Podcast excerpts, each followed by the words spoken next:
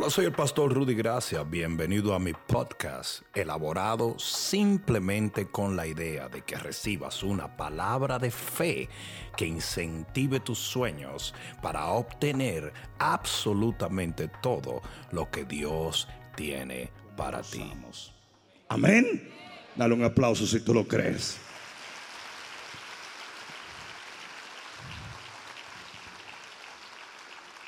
Nuestro último mensaje trataba de o te mueves o te mueres. Y nos fuimos a una escritura en Segunda de Reyes capítulo 7 versículo 3 al 6.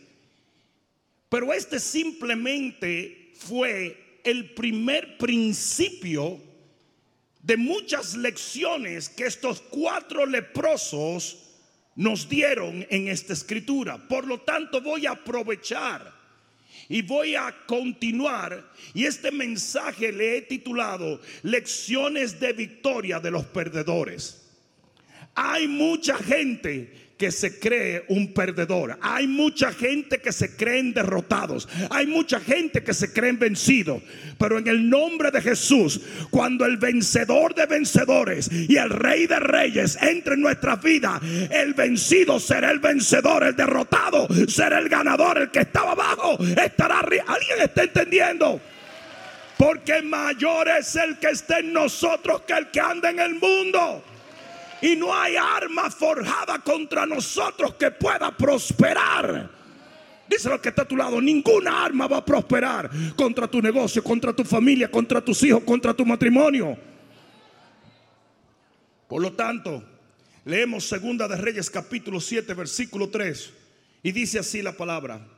Había en la entrada de la, de la puerta cuatro hombres leprosos, los cuales dijeron el uno al otro, ¿para qué nos estamos aquí hasta que muramos? Si tratáramos de entrar en la ciudad por el hambre que hay en la ciudad, moriremos en ella. Y si nos quedamos aquí, también moriremos.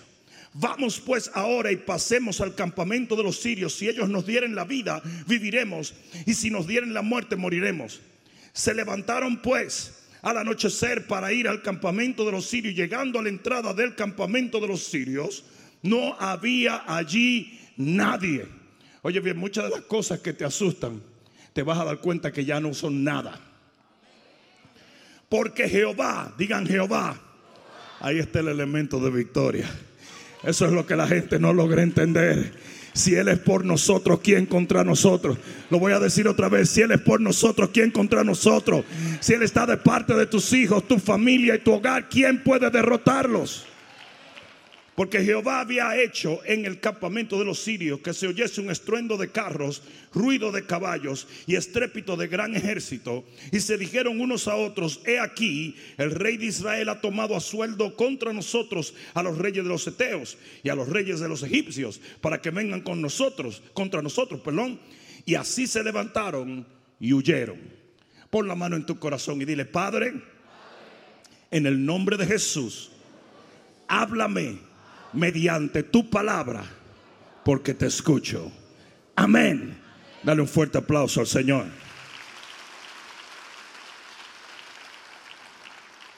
Puedes sentarte un momentito. La precariedad de un leproso en los tiempos bíblicos es difícil de explicar en nuestro tiempo. Porque nosotros hemos aprendido a ver a los enfermos a la gente que está desprovista, a la gente que no tiene alimento o abrigo. Lo hemos aprendido a ver con cierta caridad. El hombre moderno ha aprendido a ayudar a que el hambre sea erradicada, a que la enfermedad sea echada a un lado.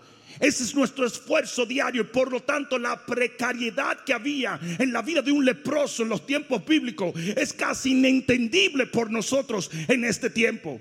Los leprosos eran considerados gente bajo juicio divino. Ellos tenían que vivir fuera de la sociedad. Y ellos se acumulaban en los bordes de la ciudad para que la gente a pura caridad les tirara algo de comer. Debo recordarle que no eran simplemente gente individual. Tenían esposas, tenían hijos y andaban nómadas porque cuando la caridad de los individuos se acababa, porque cuánto ustedes saben que a la gente a veces se le acaba la caridad. Y cuando la caridad se acababa, ¿verdad? Eso es lo interesante de nuestro Dios, que Él nunca cambia, pero la gente cambia. No sé si me escucharon. Aquel que te dice te eche una mano puede darte la espalda un día. Pero el Rey de Reyes y el Señor de Señores siempre estará a tu favor. Cuando los amigos del hijo pródigo lo abandonaron, el padre lo esperó y lo restauró. Y por eso oye bien lo que te voy a decir. Amamos a la gente, pero no dependemos de ella. Confiamos en el Rey de Reyes y en el Señor. Ah, no, no, no, no, no, no, no. Pero cuando se acababa la caridad de los individuos, ellos tenían que moverse a otros lugares a que le diesen alimento. Iban por manadas, por decir así, por, por grupos de personas. Iban pidiendo eh, eh, eh, la misericordia de la gente. Le digo todo esto para que entiendas lo precario de esta gente en todo el sentido de la palabra. Ellos podían ser considerados gente perdedora gente vencida, gente que no tenía un futuro. Pero, alguien diga, pero, en el momento en que Dios entra en escena, el perdedor puede llegar a ser el ganador. El vencido puede llegar a ser el vencedor. Aquel que no era. Yo no sé a quién fue que yo vine a hablarle hoy. Es tu Biblia la que dice que Dios escogió lo que no es para avergonzar lo que es. Lo que no sabe para avergonzar al sabio. Lo que no tiene para avergonzar al que tiene. Cuando Dios entra en tu hogar, en tu negocio, en tu matrimonio, las cosas van a cambiar radicalmente. Y estos hombres que eran obviamente de acuerdo a los estándares de la sociedad, outcasts, gente tirada, abandonada y olvidada, se convirtieron en personas que nos dieron las más poderosas lecciones de victoria. Y oye bien lo que te voy a profetizar, si lo puedo decir así muchos de ustedes que hoy son considerados por sus familiares, por sus amigos o por la sociedad perdedores, un día van a enseñar en su propia vida todas estas lecciones y aquel que te rechazó va a decir, wow, mira lo que Dios hizo con ellos, Dios va a hacer de ti una... Alguien puede decir amén. A Dios le encanta, le fascina tomar una mujer estéril y hacerla parir cinco, como lo hizo con Ana. A Dios le fascina tomar un Moisés perdido en el desierto y hacerlo el más grande líder y patriarca del pueblo de Dios. A Dios le fascina tomar una mujer abandonada como la samaritana y convertirle en evangelista estrella del momento.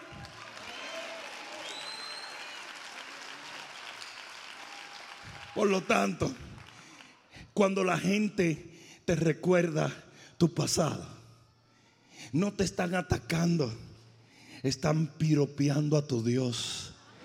Porque del polvo te levantó el Señor de la suciedad te levantó el Señor. Él tomó de lo peor y hizo lo mejor. Tu vida habla de Dios. Tu vida habla de Dios. Tú no podías hacerlo por ti mismo, pero Él lo hizo. ¿Lo hizo o no lo hizo? La gente critica tu pasado. That's good. Ellos creen que te están atacando a ti, pero están glorificando a Dios.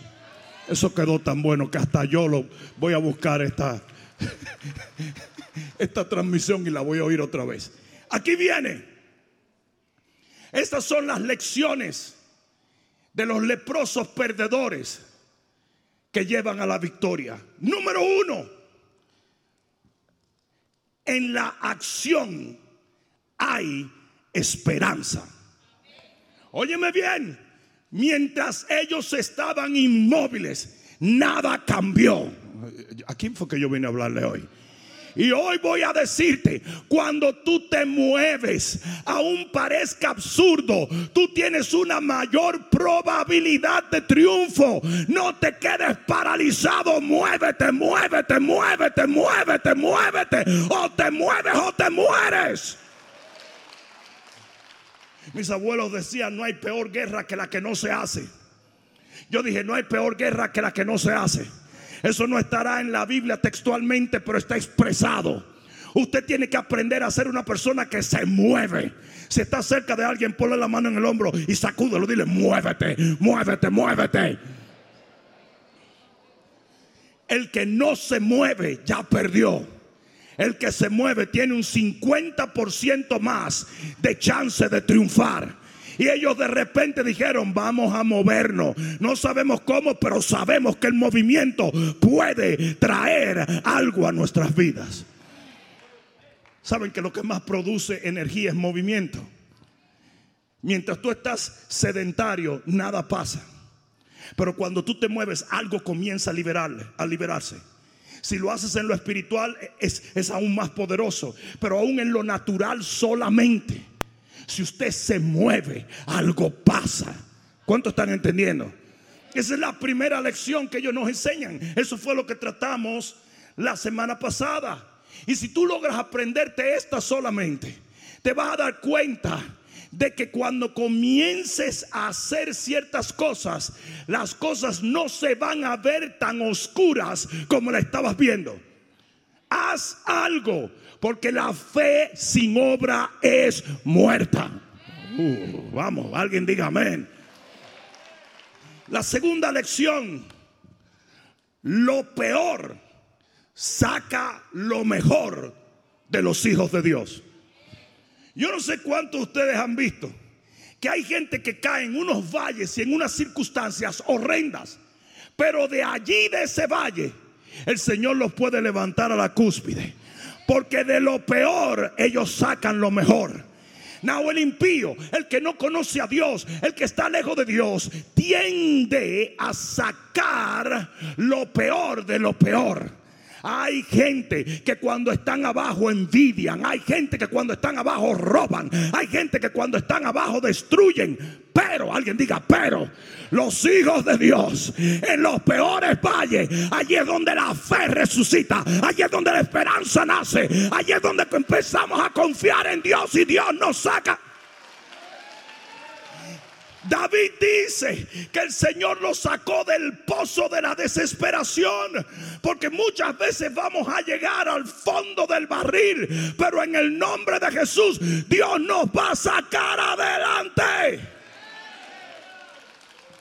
El 99% de todos los milagros de la Biblia brotaron de la peor situación. Y la realidad es que esta gente, estos cuatro leprosos, encontraron virtudes que ni siquiera pensaron que tenían. Porque los hombres y las mujeres de Dios, la gente que tiene una asignación divina, de lo peor, saca lo mejor. No, no, no, no, no, no. Alguien va a tener que decir amén. En el libro de Job vemos un contraste. Job y la esposa. Y en el momento difícil, en el momento de la prueba, la esposa de Job sacó lo peor. La esposa de Job le dijo a Job, maldice a Dios y muérete. ¿Cuántos lo han leído en la Biblia? Pero en ese mismo momento, Job saca lo mejor y se mete con Dios y al final recibe multiplicado todo lo que perdió. Hoy yo vengo a decirte que tú de, tus peores circunstancias vas a descubrir tus mayores virtudes. No tengas miedo al problema. Tu fe está creciendo, tu unción está creciendo, tu esperanza está. Uh, dile que está a tu lado, eso es para ti, papá. Tercera lección no haber ganado no quiere decir que hay que seguir perdiendo. Eso, y ah, ustedes van a agarrar eso así, como que eso fue, como que yo le hablé a ustedes de la próxima película, ¿verdad? Le voy a dar rewind a esto. No haber ganado no quiere decir que tengamos que seguir perdiendo.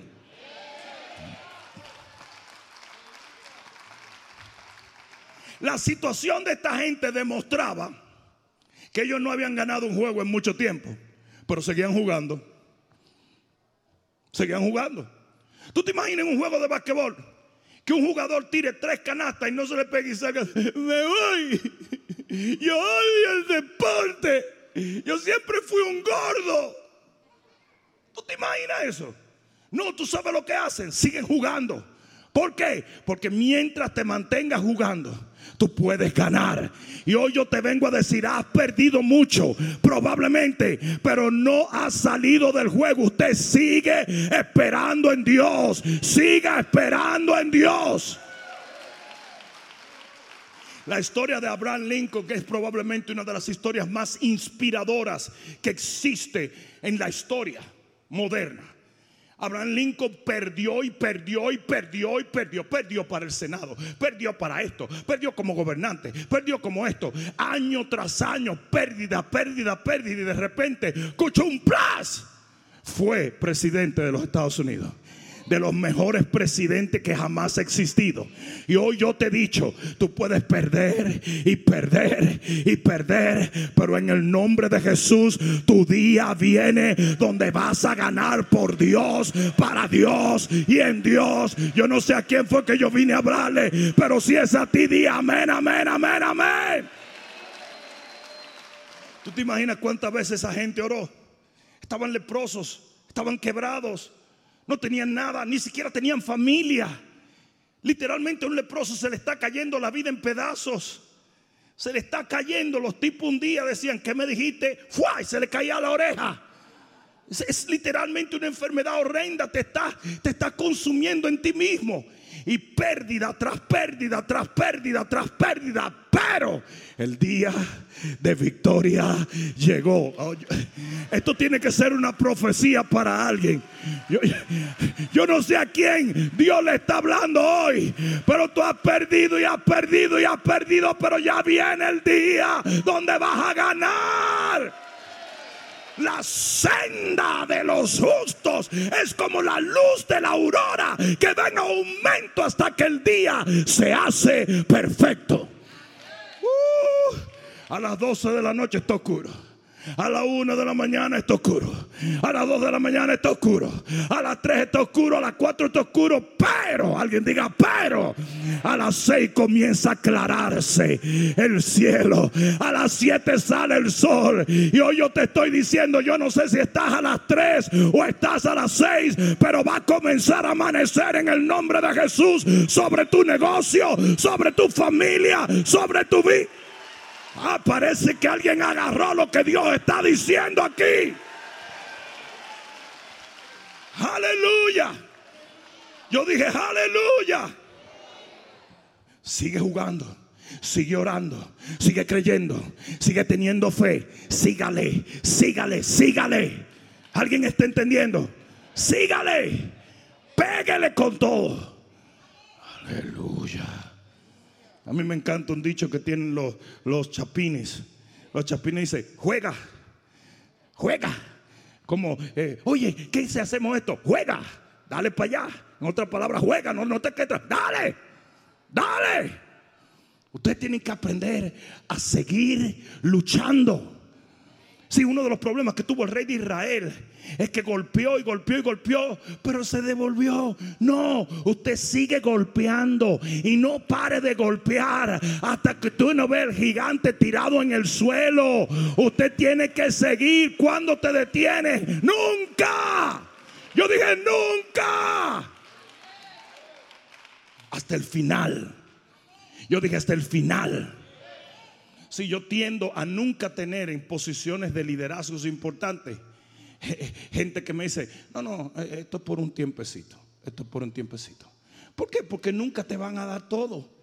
Cuando una, no es lo mismo que tú estés en la orilla diciéndole a uno que está en una barca, haz esto y haz lo otro, porque la, la barquita se está hundiendo, a uno que esté contigo en la barca. El que está contigo en la barca, si tiene que quitarse la caja de dientes y meterla en el hoyo, la va a meter. Porque sabe que si se hunde, se hunde en todo. Y usted tiene que hacer un compromiso hasta el mero final. Esa la tiré aquí por mi compa que está por aquí. el mero final.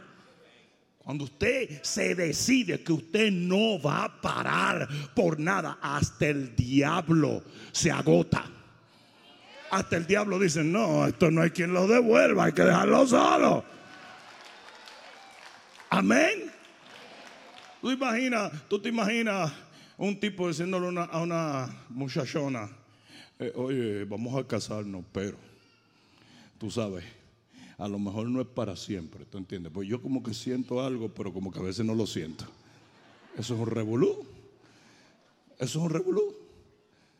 No, usted tiene que pensar hasta el final. Usted tiene que decir, es para allá que vamos. ¿Sí o no? ¿Sí o no? Ustedes saben por qué es bueno salir a hacer ejercicio y ponerse un tiempo y una meta. Ustedes saben por qué. Porque si usted no pone metas, usted va a terminar en la primera esquina. ¿Sí o no? Es como el ayuno. Si usted dice, si usted no dice voy a ayunar por tres días, desde que usted huela papas fritas se acabó el ayuno. Y de inmediato usted va a decir, fue Dios que me dijo que ya estaba bueno. Hablador. Ningún Dios se llama papa frita. ¿Sí o no? Pero cuando usted dice, no, es tres días que yo voy a ayunar. Con hambre, sin hambre, desmayado, tirado en el suelo, rodando en la alfombra, pero son tres días. Entonces a los tres días usted acaba. Y así tiene que ser la vida. ¿Hasta cuándo yo voy a batallar? Hasta el final. ¿Hasta cuándo voy a creer? Hasta el final. ¿Hasta cuándo voy a esperar? Hasta el fin. Alguien diga amén. Sansón perdió, pero no para siempre. Murió en victoria. Porque dije, espérate, ya yo, yo perdí esto. Perdí esta batalla, pero no voy a perder la guerra. Y así tenemos que ser todos. Hoy te digo, no haber ganado no significa que tienes que seguir perdiendo. Dios te va a dar victoria. No, no, no, no. Alguien diga amén. Yo dije, alguien diga amén. Cuatro.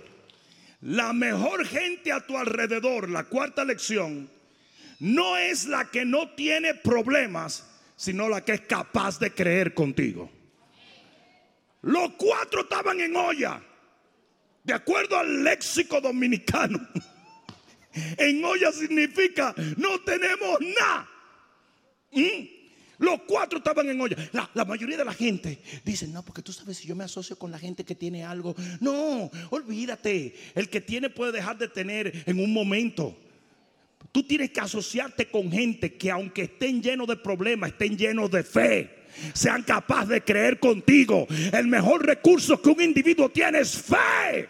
Es la habilidad de creer lo que nadie cree, de esperar lo que nadie espera y de envisionar lo que nadie ve. Rodéate de gente con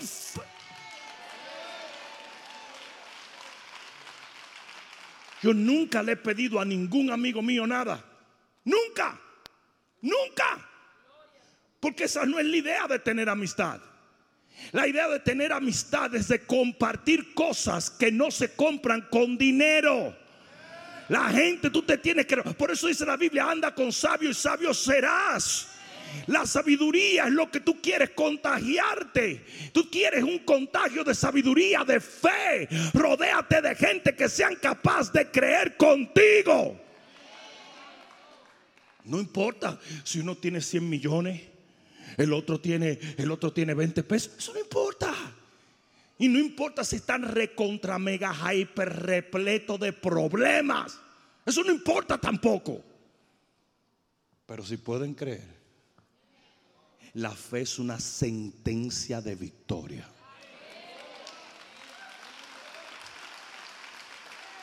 Eso está demasiado bueno. La fe es una sentencia de victoria. Ese es mi compa ahí, el pastor en Mallorquín es mi compa. Y, si no, y siempre andamos juntos y nos ven andar y no lucimos muy igualitos. Él está bien güerito, yo estoy bien negrito. Él está bien largo, está más largo que cuando yo le. Por eso que yo grito tanto para, para hablarle eh, en mi oración. Y él no grita porque está más cerca del Señor. Entonces él está largo, yo estoy corto, él está blanco, yo estoy negro. Él está feo, yo estoy lindo. Eso sí, eso sí. Tú nunca has visto un carro bonito que no sea negro. Bueno, eso es otra cosa. Bien. Entonces, no tiene que ver, no tiene que ver nada. Pero siempre ando con gente de fe gente que puede creer, gente que no se deja ahorcar de los problemas, sino que cree que todo problema puede ser derrotado y toda victoria puede ser asegurada y toda bendición puede ser recibida y todo milagro puede acontecer. Yo estoy llamando a este pueblo a creer en el nombre de Jesús. Aleluya. Rodéate de gente que cree que tienen la capacidad de creer, aunque estén tan desguañingados como tú. Amén. Ah, ah, porque debo decirle algo, y esto es gratis, se lo voy a dar gratis, ¿ok? Las cosas malas le pasan a la gente buena. Ese es uno de los problemas que la iglesia no logra entender. Todavía estamos con esa mentalidad del Viejo Testamento. Si tú estás mal, estás bajo juicio. Por eso los otros días oré por el pastor y el apóstol Maldonado. Claro que oré por él. Y sigo orando por él. Porque cosas malas le pasan a la gente buena. La Biblia dice, muchas son las tribulaciones del justo, no del impío, del justo. Pero de todas ellas te librará el Señor. Entonces, si Gos tiene tribulación, ¿verdad? Y César tiene tribulación, pero son justos, yo me puedo asociar con ellos. Porque ellos tienen una sentencia de bendición. Y yo también. Porque muchas son las tribulaciones del justo, pero de todas ellas lo librará el Señor. Y tu liberación y tu liberación y mi liberación, todas van a obrar para bien, para la gloria de Dios. Amén. Puede que no tengas, pero vas a tener. Puede que no hayas llegado, pero vas a llegar. Puede que no hayas alcanzado, pero en el nombre de Jesús vas a alcanzar. Entonces asóciate con gente que tenga la capacidad de creer. Y deja, y deja, eh, eh, no le hagas caso a la gente babosa. Que siempre está diciendo, sí, pero que fulano, que mira, que esto, que lo otro, que. No. Si usted tiene la capacidad de creer ahora, eso es lo importante. Yo dije, eso es lo importante. Amén.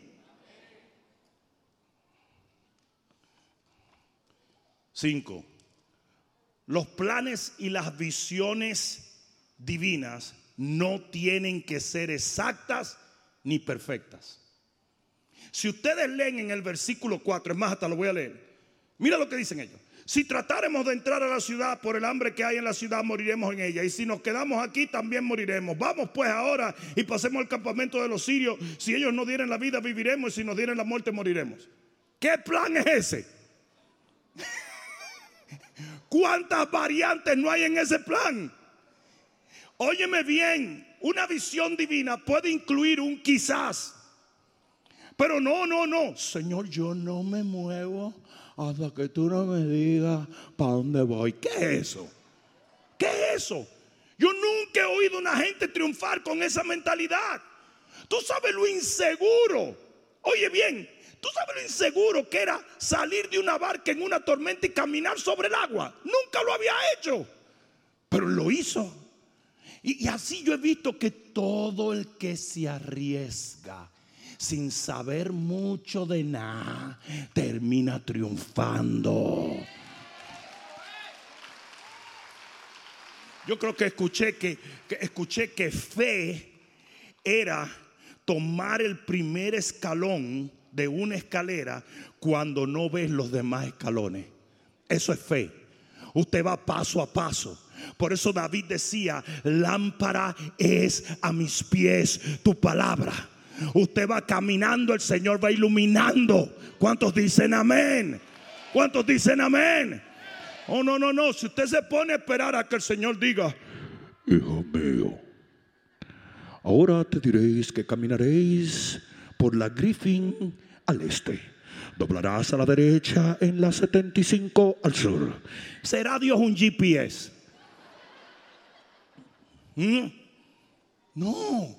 Usted tiene que aprender a caminar creyendo ya. Eh, Entonces, mi- mira cuál es el problema, Pastor Chepe. Mira cuál es el problema. El problema es este. Si tú le tratas de explicar a una gente que tienes una visión divina, te van a decir, cállese. Porque eso no parece un plan. Porque a veces lo que Dios te pone es un tin. Y después así un tan. Y después tin, tan, tin, tan, tin, tan. ¿Mm? A veces lo que Dios te pone es un toquecito, una idea, un motivo. No sé si me están entendiendo. Así mismo que nosotros, eh, así que el Señor nos habla para hacer un mensaje. El Señor nos habla una frase y ya de ahí es como un gato que está hablando una chacabana. Bueno, esta ilustración viene porque yo tenía un gato cuando era joven y le regalaron una chacabana de hilo a mi papá, la cosa más bella del mundo. Mi papá iba para una fiesta y la chacabana estaba enganchada y el gato y salió huyendo. Y la chacabana se hizo como un brasiel hasta aquí para mi papá. Y desde ese día no sé más nada del gato. Ese día se acabó el gato. Ni- no sabemos qué pasó, pero el gato debe estar maullando en alguna nube en algún sitio. Pero el asunto es que así es. El Señor te da un toque y usted sigue alando y alando y alando. Usted no tiene que saberlo todo. No sé si me entiende. Es más, Dios nunca lo va a hacer así. Dios nunca lo va a hacer así. Usted tiene que entender que ningún plan o visión divina tiene que ser exacta. Arriesguese. Dios siempre te va a dar la oportunidad de creer por más. Vamos, alguien dígame.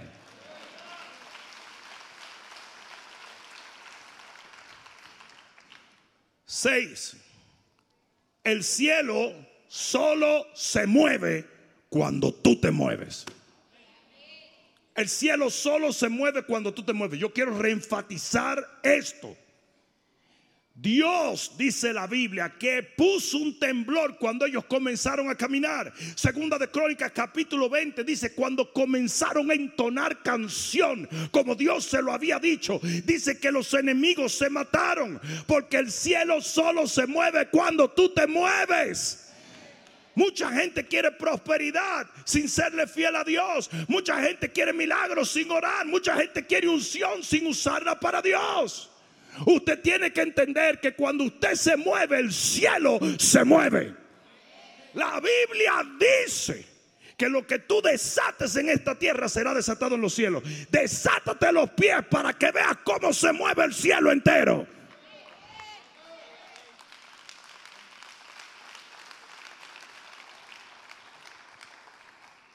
Y siete, y con esto termino. Los planes de Dios son demasiado maravillosos como para que Dios te dé el chance de estropearlo revelándotelo. Esa es una de las mayores lecciones que yo puedo aprender. Dios no le habló claro, no le reveló el plan. El plan era tan grande. ¿Cuál era el plan de Dios? El plan de Dios era macro. Pero todo lo que ellos sabían era que tenían hambre. Yo lo que quiero es un pastelito de la carreta. Y detrás de eso vino un macro cumplimiento de un plan divino. Entonces los planes de Dios son demasiado. Usted me a la gente, explícame, no te puedo explicar. You can't handle the truth. El que se rió sabe de qué yo estoy hablando, ¿verdad? You can. Los planes de Dios. ¿Sabe lo que pasa cuando Dios te explica? Si Dios te explicara muchos planes, que lo dañas. Lo dañas. Lo estropeas todo. Esto es lo más chismoso que hay en el mundo. Se ríen porque es verdad. Yo te estoy contento de que le pusieron tapaboca a algunos de ustedes por un tiempo. Porque como uno anda con tapabocas se harta de hablar. Yo le digo a la gente, quítate eso, o sea, baboso. A mí me desespera. ¿Tú sabes lo que es eso? La gente me dice, "Uh, uh, uh, uh", que me imagino que quiere decir Bishop Rudy en la calle. Entonces digo, hey, ¿cómo está? Me dice,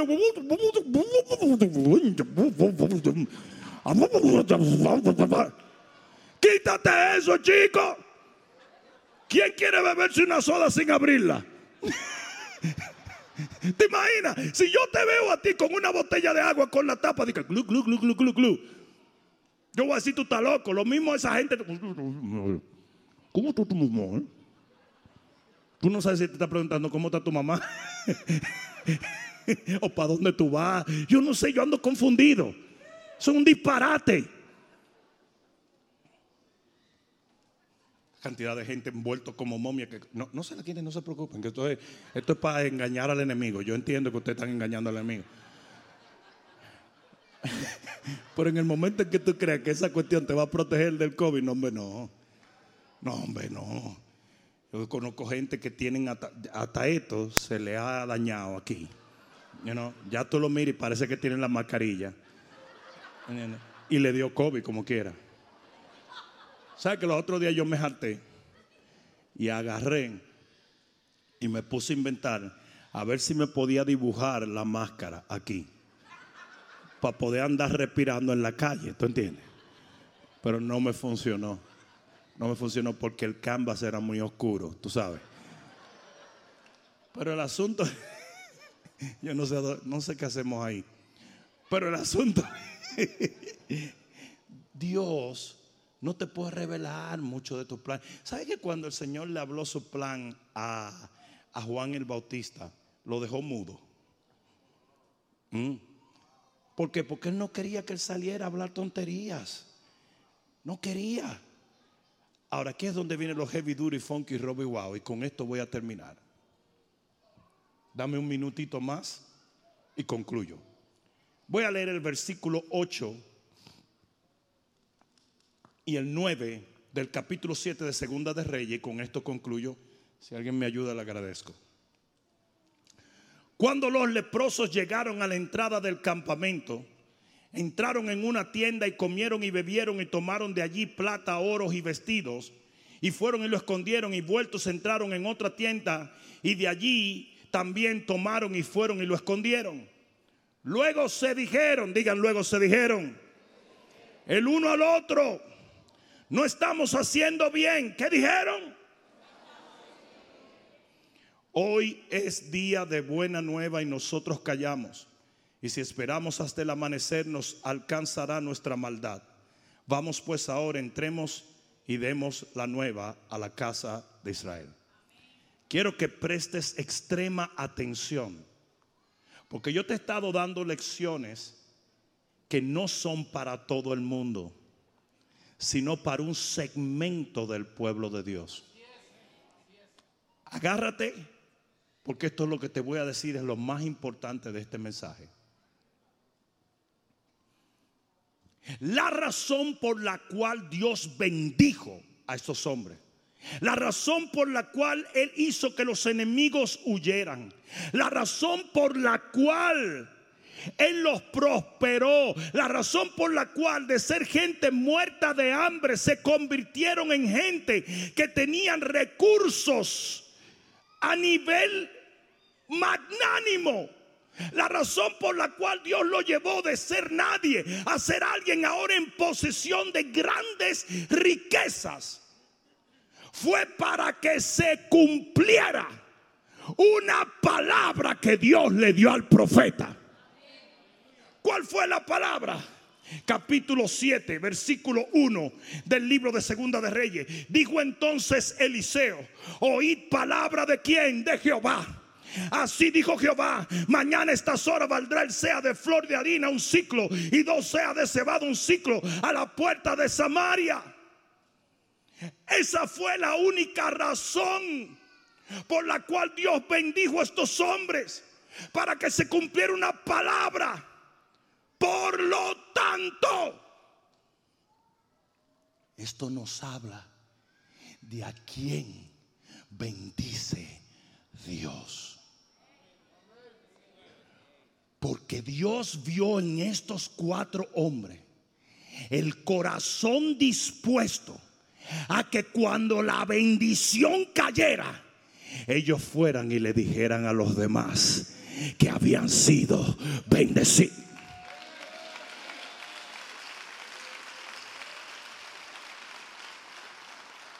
Cuando ellos dicen no podemos quedarnos con todo, hay que repartirlo. En ese momento Dios dijo, Miguel, Gabriel, por eso los escogí a ellos.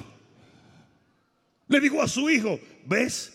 Por eso ellos llevan las riquezas. Ustedes saben que yo puedo hablarle de victoria tras victoria tras victoria. Yo puedo hablarle de unción, de palabra, de bendición.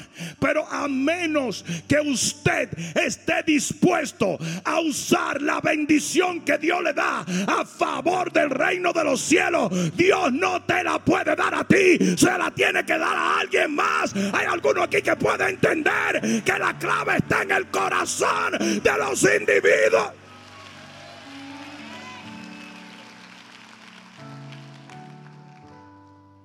¿Por qué Dios me dio esta plataforma? Porque Él sabía que esta plataforma yo la usaría para Él. ¿Por qué Dios le da palabra a un hombre? ¿Por qué le da unción? ¿Por qué le da recursos? ¿Por qué Dios hace a algunos en la congregación millonarios? ¿Por qué Dios hace a algunos doctos en la palabra? ¿Por qué Dios hace a algunos gente de autoridad? Porque ve un corazón dispuesto a entregar eso a favor del reino.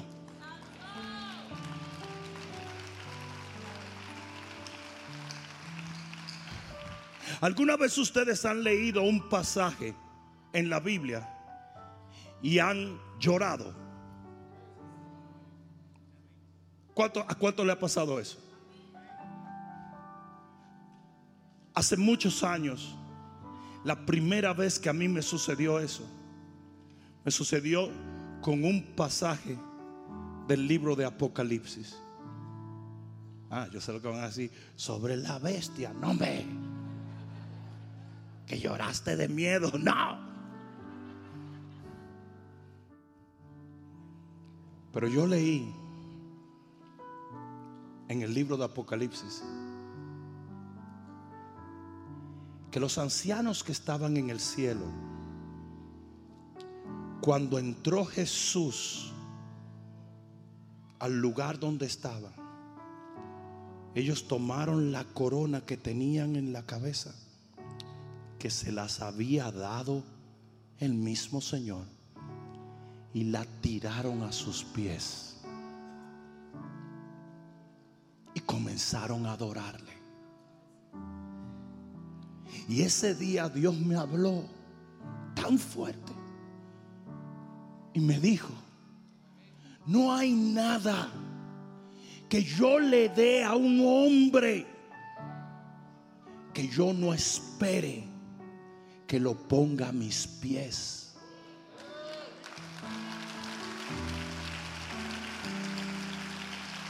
¿Saben qué es lo más increíble? Que ni siquiera la eternidad lo cambia. Ya ellos estaban en el cielo. No está hablando que estaban en la tierra, en el cielo. Hay veces que los cristianos llenan las iglesias, tienen un montón de recursos, pero nunca lo usan para la gloria de Dios. Nada de lo que tú tienes lo conseguiste porque eras el mejor. Tú eras lo peor, es lo que la Biblia dice. Fue Dios que escogió lo que no era para avergonzar lo que es. Y toda buena dádiva viene de Él. Sean talentos, sean recursos, sea unción, sea palabra, sea lo que sea. Tiempo, compañías, lo que sea, te lo dio Dios. Te lo dio Dios para que se cumpla una palabra que Él tiene sobre esta generación. Y es que nadie perezca. Nadie. Nadie. Tus habilidades, tus recursos, te lo ha dado Dios. Y hasta que no aprendemos a rendirlo a Él, nunca veremos un incremento en los recursos que Él nos da. La mayor lección, y con esto termino, que estos hombres nos dan, es simplemente que dijeron, no, no, hemos llegado hasta aquí y Dios nos ha bendecido, pero seríamos los más malos de la historia si no vamos y le decimos al que tiene hambre, al que está padeciendo, al que está destruido, Dios ha hecho llover pan del cielo.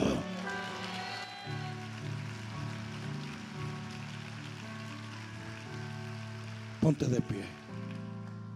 Cierra tus ojos y levanta tus manos. Vamos, levanta tus manos. Me encanta que hayas escogido ese himno. Dile al Señor, yo me rindo a Él. Díselo. Oh, yo me rindo a Él. Y yo me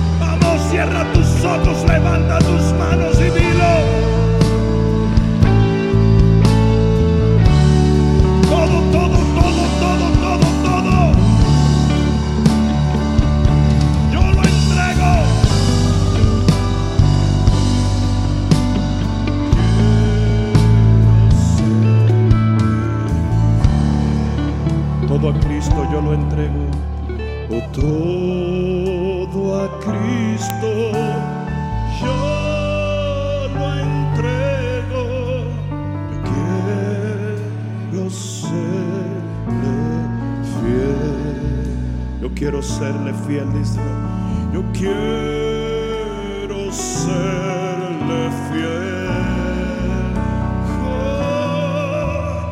Yo quiero serle fiel.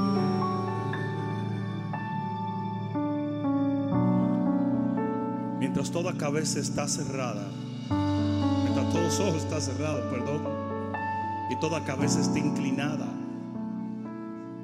yo quisiera invitarte en este momento a respaldar lo que acabas de cantar con una acción que cambiará tu eternidad. Lo primero que Dios desea de nosotros no son nuestros talentos y nuestros dones, porque después de todo le pertenecen a Él. Lo primero que Dios anhela de nosotros es nuestra alma. Él te trajo a este lugar, sea vía virtual o presencial, simplemente para decirte, yo te amo. Yo di mi vida por ti. Tú no tienes que morir. Yo te quiero salvar. Por lo tanto yo no puedo cerrar este servicio sin darle una oportunidad a todo el que escucha la voz de Dios a través de esta palabra. Y decirte, tú estás a una oración de distancia de que tu alma sea salva.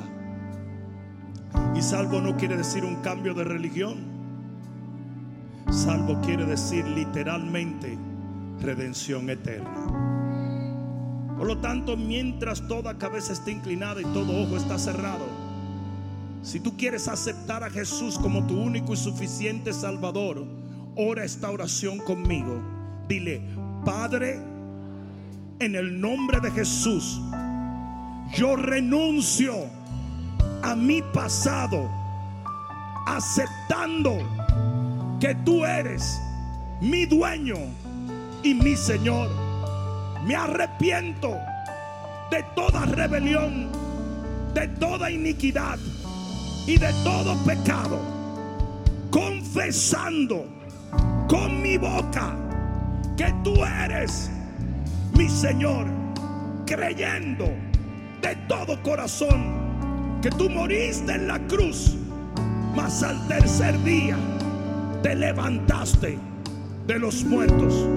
Y porque tú vives, yo viviré eternamente. Hoy te entrego mi alma. Hoy te entrego mi vida. Hoy te entrego mi familia. Y en el nombre de Jesús, hoy paso de muerte a vida.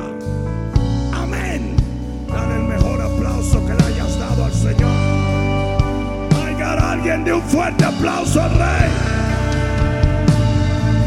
Vamos, vamos, dáselo fuerte. Aleluya. Aleluya. Aleluya. Escúchame rápido, vamos a terminar, pero por favor un minutito. Si tú acabas de orar esta oración por primera vez, quiero que levantes tu mano. Solamente queremos bendecirte. Dios te bendiga. Allá detrás, Dios te bendiga. Esa familia, Dios la bendiga. Allá, Dios te bendiga. Bienvenidos. Por allá, Dios te bendiga. Allá arriba, Dios te bendiga. Allá detrás, Dios te bendiga. Vamos a darle un fuerte aplauso a ellos. Escuchen. Yo quisiera pedirles el honor de bendecir sus familias en este primer paso que ustedes dan. Yo quisiera pedirles que salgan de su asiento, todo el que oró esta oración, y me permitan orar por ustedes aquí. Va a tomar un minuto solamente, pero va a hacer grandes cosas porque la oración del justo puede mucho. Salgan de su asiento. Si tú trajiste un amigo, acompáñalo, acompáñalo, acompáñalo. Vamos, acompaña a tu amigo, a tu amiga. Denle un mejor aplauso a ellos.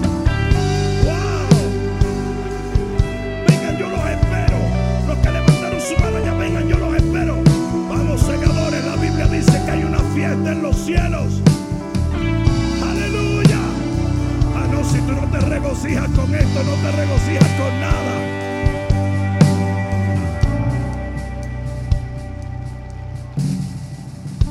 La Biblia dice que el que está en Cristo es una nueva criatura. Las cosas viejas pasaron, y aquí todas son hechas nuevas. Lo primero es instantáneo, lo segundo es un proceso. Tú eres una nueva criatura hoy habiendo aceptado a Jesús.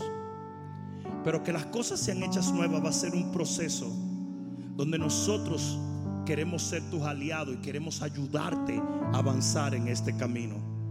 Lo que va a comenzar con una oración en este momento se va a transferir a una vida maravillosa cargada de bendiciones.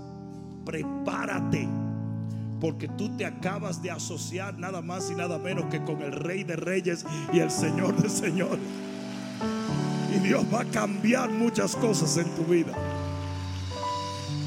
Esto no es ensayado. Los aplausos de esta gente linda no son ensayados. Es que ellos se ven en ti. Eso es todo. Están emocionados. Cierra un momento tus ojos, Padre. Yo bendigo estas familias. Y clamo por todos sus familiares para que ellos también puedan ver la luz y la gloria que tú nos das. En el nombre de Jesús, Padre, yo decreto que los próximos días serán días de grandes cambios en su vida. Que tú comenzarás a hacer lo que ellos nunca pudieron hacer por sí mismos. Que tú vas a abrir camino y vas a bendecirlo. Toda enfermedad, sánala, Señor. Todo dolor, cúralo en el corazón. Todo problema y todo dilema, Padre mío, transfórmalo en algo glorioso para sus vidas. Y demuéstrales, Señor que si tú estás con ellos, nada ni nadie podrá contra ellos. En el nombre poderoso de Jesús oramos y te damos las gracias por cada hogar, cada familia representada en ellos. En el nombre de Jesús, el que lo crea diga amén.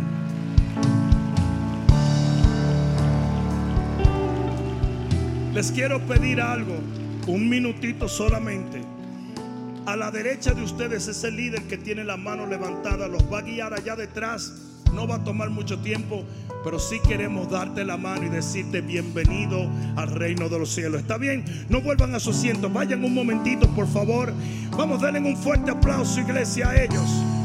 Vamos, vamos. Wow. Vamos, dáselo fuerte al Señor.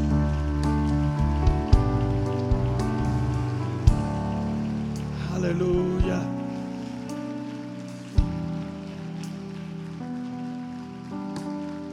Wow, ¿cuántos recuerdan ese día? wow. Pon la mano en tu corazón. Padre, hoy te pido que todo recurso que tú has depositado en el corazón de tu pueblo sea utilizado para el establecimiento de tu reino y mediante esto tú bendigas de una manera sobrenatural a todos tus hijos. En el nombre poderoso de Jesús, el que lo crea diga amén. Amén y amén. Dios me los bendiga, mis amados.